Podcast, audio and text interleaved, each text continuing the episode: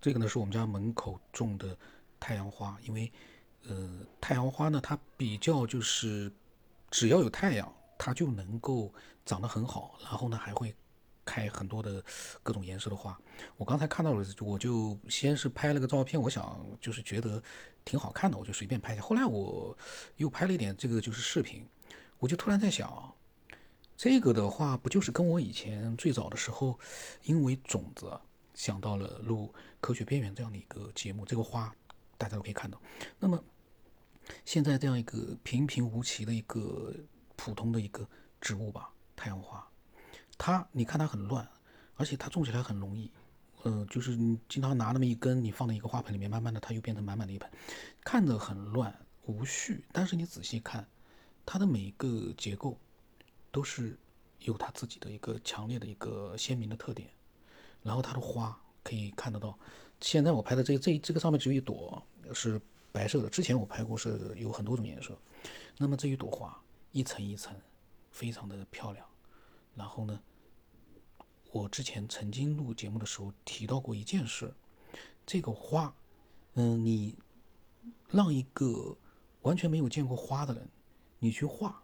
你绝对画不出这样的一朵结构，你看上去很漂亮，但是其实很复杂，一层一层非常薄的、细细的那个，嗯，精巧的花瓣。然后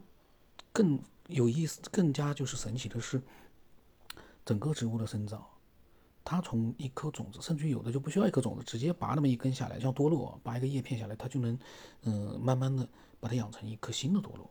就是说，它们似乎在植物的。体内，这个不是体内啊，植物的物体内，那么似乎有着一种东西，一种程序，让他们能够在看上去好像大家都已经习惯了，不再去做深的一个深入的思考了。在这样的情况之下，他们有序的按照像程序一样的这样的一个呃次序，在不同的季节，每一个植物都有它的特点啊，每一个植物都有它。我现在讲的太阳花，它呢就能慢慢的长成很